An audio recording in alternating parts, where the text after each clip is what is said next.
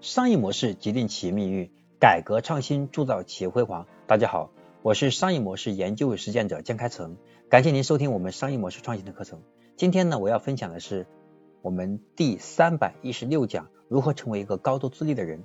知乎上曾经有这样一个问题：你最深刻的错误认识是什么？点赞最高的回答是：以为自由是想做什么就做什么，后来才发现自律才能自由。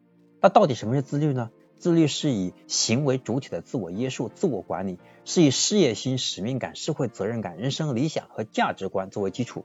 那么，自律是解决人生问题最重要的工具，也是消除人生痛苦最重要的途径。自律的个人有四个典型特质：第一，极强的责任意识，对自己的工作负全责；第二，有自我管理原则，对自己有严格的要求；第三，坚持不懈的毅力，无论何时都能够顽强的坚持，不轻言放弃；第四。抵御诱惑的决心，有较高的职业道德素养和品格，能够在各种诱惑利益下，能够把握好自己。自律其实并没有那么难，自律不仅仅局限于肉体或者时间，更重要的是思维模式的修正和改变。只有思维转变了，才能从时间、精力、情绪、身材各方面都能形成自律思维。需要和自己的天性做斗争，对自己的欲望节制，低级的欲望靠放纵。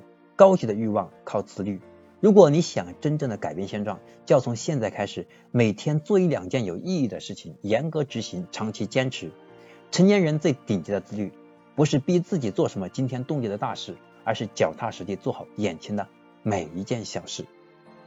我是研究我我是商业模式研究实践者江开成。那么今天呢，我要和大家分享的第三百一十六讲到这里就结束了。